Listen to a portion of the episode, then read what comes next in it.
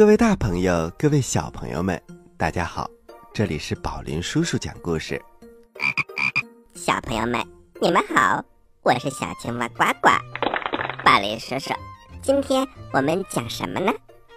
又到了周末了，宝林叔叔啊，将继续给大家讲《三国演义》的故事。故事一箩筐，故事一箩筐。《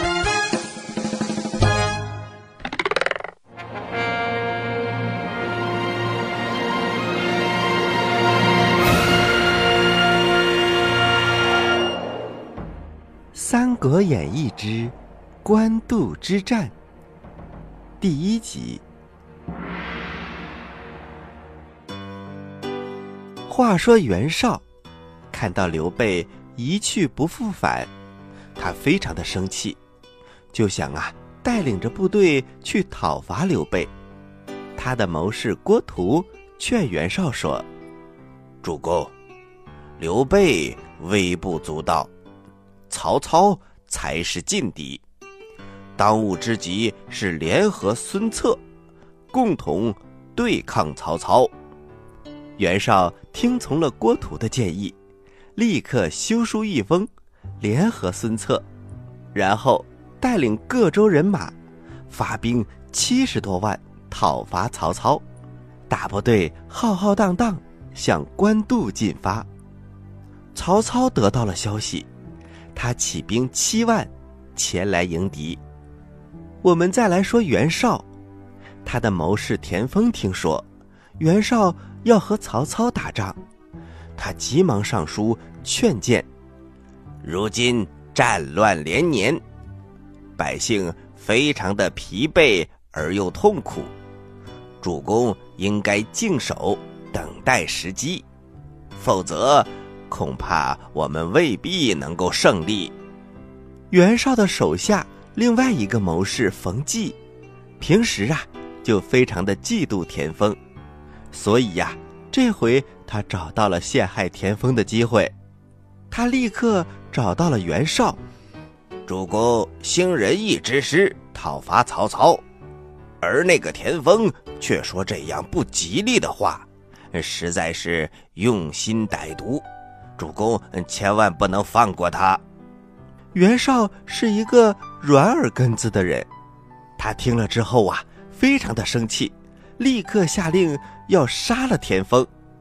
可是呢，袁绍身边的各位大臣纷纷求情，袁绍这才恨恨地说：“来人呐，先把田丰关进大牢，等我打败了曹操，再回来定他的罪。”就这样，谋士田丰被关了起来。袁绍催促着大军来到了阳武县。到了这里之后，安营扎寨。谋士沮授说：“主公，我军人数众多，但是勇猛比不上曹操的军队。曹操的军队虽然勇猛，但是粮草却不如我军充足。”曹军既然粮少，肯定会速战速决；而我军粮多，适合打持久战。如果呀，我们双方能够旷日持久的相持下去，曹操可不战自退。所以，我们没有必要着急打胜仗，我们应该守在这里。可是袁绍是个急性子，他听完之后啊。又生气了，嘿嘿嘿！田丰乱我军心，我回去一定杀了他。我看你也跟他一样，什么叫不着急打胜啊？还要持久战？我带来这么多人，就要一举战胜曹操。来人呐，把沮授关起来，等我打败了曹操。把他和田丰一起治罪。就这样，又一个谋士被关了起来。我们再来说曹操。曹操带领着军队来到了官渡，马上召集谋士商量起来。各位都说一说，如何迎击袁绍的大军呢。其中一个谋士说：“主公，袁绍人数虽多，但是不如我军勇猛。我军虽然勇猛，但是粮草没有他们充足，所以呀，对我们最有利的就是速战速决。时间一长，我军的粮草就供应不上了，那就太危险了。小朋友们，你们听一听。”是不是和沮授说的一模一样呢？曹操听了连连点头，此言正合我意。于是他立刻传令下去，迅速进军。袁绍统帅着大军前来迎战，他命令谋士沈佩先安排了一万多名弩机手。小朋友们，弩机呀是一种。横握式的射击武器，中间有个槽，可以安装弩箭。如果扣动扳机呀，就能够发射。相对于弓箭来说，弩机射程更远，杀伤力更大。他把弩机手埋伏在军队的两侧，然后又调来了五千名弓箭手，埋伏在门旗之内。只要命令一下。就万弩齐发，射杀曹军。一切准备完毕，袁绍头戴金盔，身穿金甲，立马阵前。两边，张合、高览、韩猛、淳于琼等一般大将分列左右。袁绍旌旗招展，队伍严整。而曹操这边，门旗一开，曹操也出马了。他带着许褚、张辽、徐晃、李典等等，各拿着兵器，也分列在两旁。曹操用马鞭指着袁绍说：“我在天子面前，保举你做了大将军，你为何还要造反？”袁绍听了，哈哈大笑：“哈哈哈哈！曹操，你托名汉相。”实为汉贼，罪恶滔天，怎么反而说我造反呢？曹操听了，非常的生气，他立刻命令张辽出战。袁绍这边，张合也出来迎战，两个人呐，大战了四五十个回合，不分胜负。曹操见了，他心里想：这个张合武艺高强。要是能为我所用就好了。许褚一看张辽不能讨得便宜，就拍马前来助战。袁绍军中的高览一看也挺枪来迎，就这样，四个人打在了一起。曹操命令夏侯惇、曹洪各领三千人马，冲击袁绍的阵营。沈佩一看，连忙发出号令，当即万弩齐发，一时箭如飞蝗，把曹操的军队射得狼狈不堪，最后惨败而归。就这样，袁绍率领着大军乘胜追击，一直追到了官渡，他在那里安营扎寨。沈佩又献出了计策，主公。如今我们可以调拨十万军队，守卫官渡，然后再派兵在曹操的寨前铸造土山。我军是兵登土山之上，朝敌军的寨营当中连续放箭。曹军如果抵挡不住，必然撤退。我军占住险要地形，再去攻打许都。那简直就是轻而易举。袁绍听从了他的建议，抽调了上万名军士，在曹操的营寨附近建起了土山。小朋友们，这就像如果我们住在家里，有人呐在我们对面建起了一座土山，地势比我们还高，居高临下，一览无余。想往我们家里放水也可以，想往我们家里放箭也可以，这种情况太不利于曹操的军队了。那么接下来曹操该怎么办呢？请听下集。好了，小朋友们，咱们休息一下，一会儿继续给大家讲官渡之战。喜欢我们的故事，请关注我们的微信公众平台“宝林叔叔讲故事”，故事多多，互动多多，还能赢礼物哦！赶快关注吧！小朋友们，我在这里等着你哦。您现在收听的是宝林叔叔讲故事，嘿嘿嘿，哈！各位大朋友，各位小朋友们，欢迎回到宝林叔叔讲故事，我是宝林叔叔。大家好，我是宝林叔叔的故事小助手小青蛙呱呱。我们接着来讲官渡之战。《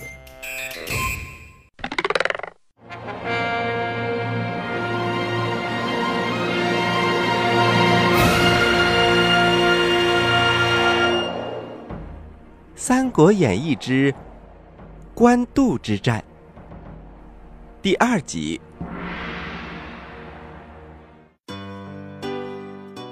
话说呀，袁绍听从了沈佩的建议，在曹操的军营四周建起了五十多座土山，把曹操的寨营啊团团的围住了。沈佩安排的弓箭手居高临下。一听到响动声，就万箭齐发，这些箭就像下雨一样射向了曹操的军队。曹操的军士们整天只能头顶盾牌蹲在地上，上厕所也要顶着盾牌，吃饭也要顶着盾牌，聊聊天也要顶着盾牌。袁绍看了，他哈哈大笑，哈哈哈，曹操。看这回你怎么办？曹操焦急万分，他连忙请求各位谋士们商量出一个对策。曹操的谋士刘烨说：“丞相，我有一个办法。哦，请说。我们可造一些抛石机，定能突破他的土山。哦。”抛石机，这是什么东西？主公，请拿纸笔来。于是刘烨画出了图纸。曹操看着图纸，高兴极了，他连忙命令工匠连夜按照图纸制造了几百台抛石机。小朋友们，抛石机呀，是一种利用重力。发射石头的这么一种武器，就类似于我们用手抛石头，只不过这个机器非常的大，能抛出很多的大石头，而且呀，扔得非常的远。抛石机做好了，他立刻把抛石机分配到各个营寨，然后把抛石的方向对准了对面袁绍的土山。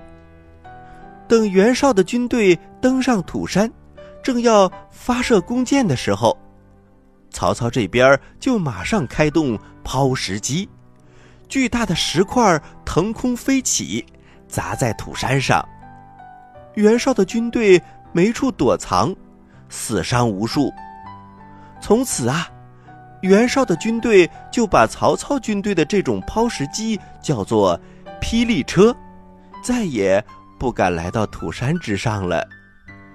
话说袁绍的谋士沈佩，他本来用这种计策非常的成功，可是突然呐，曹操这边出现了霹雳车，这可怎么办呢？他又想到了一个计谋，他立刻下令军士挖掘地道，想要通过地道来到曹操的营寨。话说这一天，曹操。登高望远，他看到袁绍的军队正在用铁锹挖土，他连忙问身边的谋士刘烨：“你看看他们这是干什么？难道是在挖土豆？”刘烨连连摇头。主公，看来袁绍不能明攻，要来暗取了。他们不是在挖土豆，而是在挖掘地道，准备偷袭我们。曹操听了大吃一惊，那可怎么办呢？嗯，主公不用着急，我们只要绕着营盘挖一条长沟，地道自然就没有用了。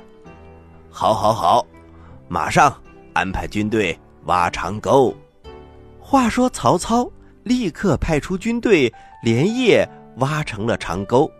袁绍挖地道的军队挖着挖着，哎，突然挖到了沟边等他们探出脑袋的时候，就被曹操啊乱箭射死了。就这样，你进攻我防守，你防守我进攻，两方军队呀，在官渡相持了将近两个多月。曹操缺少粮草，形势越来越不利。这种情况下，曹操打算放弃官渡，撤回许都。但是他犹豫了很久很久，还是拿不定主意。没有办法，他马上写信给驻守许都的荀彧，征求他的意见。荀彧回信说：“如今袁绍倾巢而出。”而我军在官渡对峙，要和明公一决胜负。明公以弱抗强，如果撤退，援军必然乘胜追击。到那个时候啊，连许都都难以保全。而此时正是决定天下大事的关键时刻，希望明公一定要坚持下去。袁绍兵马虽多，但是。不善于调度，内部矛盾也很大，而您英明神武，有什么困难是不能克服的呢？如今呐，我军人数虽少，可还是有战胜的可能的。明公如果能够据险固守，袁绍啊，必不能够进发。时间一长，必生变故，到那个时候就可以用奇谋来取得胜利。主公千万不能错失良机，请主公一定要坚持下去。曹操读完了荀彧的信，他信心倍增，他命令将士们拼死固守，迫使袁绍的大军后退了三十多里。话说有一天呐，徐晃的部队捉到了一个奸细，也就是一个间谍。经过审问。得知袁绍派韩猛正在押运粮草，徐晃把这个消息禀报给了曹操。荀攸说：“韩猛这个人有勇而无谋，我军如果派遣一员大将，率领数千骑兵，半路截杀，就可以斩杀韩猛，切断敌军的粮草补给。到那个时候。”袁绍军队可不战自退。哦，曹操一下子兴奋了起来。派谁去比较好呢？就派徐晃去吧。嗯，来人呐，叫徐晃来。于是徐晃就带领着人马先行出发。曹操又命令张辽和许褚领兵在后面接应。话说当天夜里，韩猛押着数千辆的粮车，前往袁绍的营寨，正在赶路呢。忽然听到啊，山谷当中一声炮响，咚！徐晃领着一支人马，分左右两侧冲杀了下来。韩猛大惊失色，催马迎战。徐晃挺身而出。截住了韩猛，一阵厮杀。可是韩猛啊，根本不是徐晃的对手。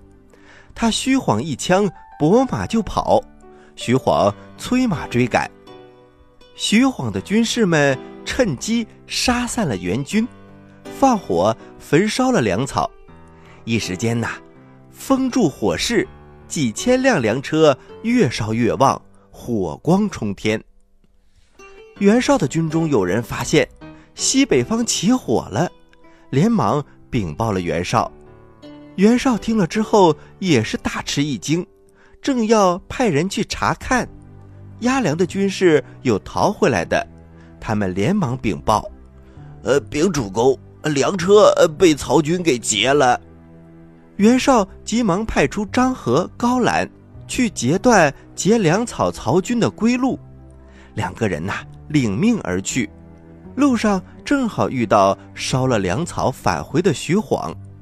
张合正要拦住他，大开杀戒，忽然听到背后喊杀声大作，回头一看，只见张辽、许褚带了很多人赶了过来。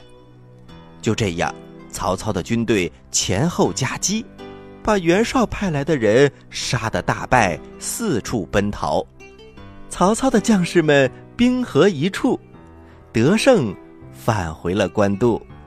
而韩猛呢，他带着残兵败将回到了营寨，一见到袁绍就跪了下来，他一边喊一边哭，求着袁绍饶命。袁绍动了恻隐之心，饶他不死。沈佩转着眼珠想了想，主公，行军以粮草为重，不能不用心提防。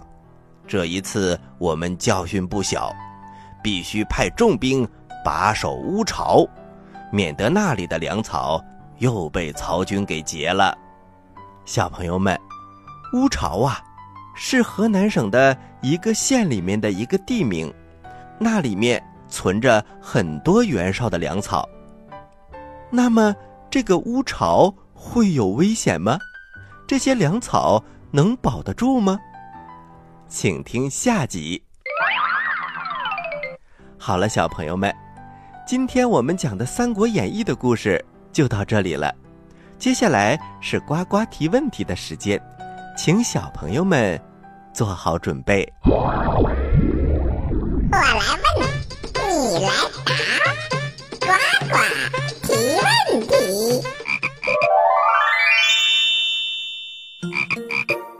朋友们，是考验你们记忆力的时候哟。话说呀。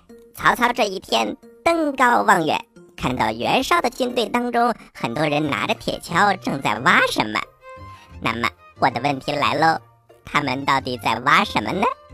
一，挖坑种树；二，挖土豆；三，挖地道。知道答案的小朋友，请把你的答案。发送到我们的微信公众平台“宝林叔叔讲故事”的留言区，发送格式为时间加答案。比如你回答的是六月一号的问题，请发送零六零一加答案。回答正确的小朋友就有机会获得宝林叔叔和呱呱为你精心挑选的礼物。我们每一个月公布一次。公布的方式是发布在微信公众平台当中，请小朋友们认真关注。好啦，今天的节目就到这里了，我是宝林叔叔，我是小青蛙呱呱，欢迎大家继续关注本台接下来的栏目，咱们下期再见，下期再见。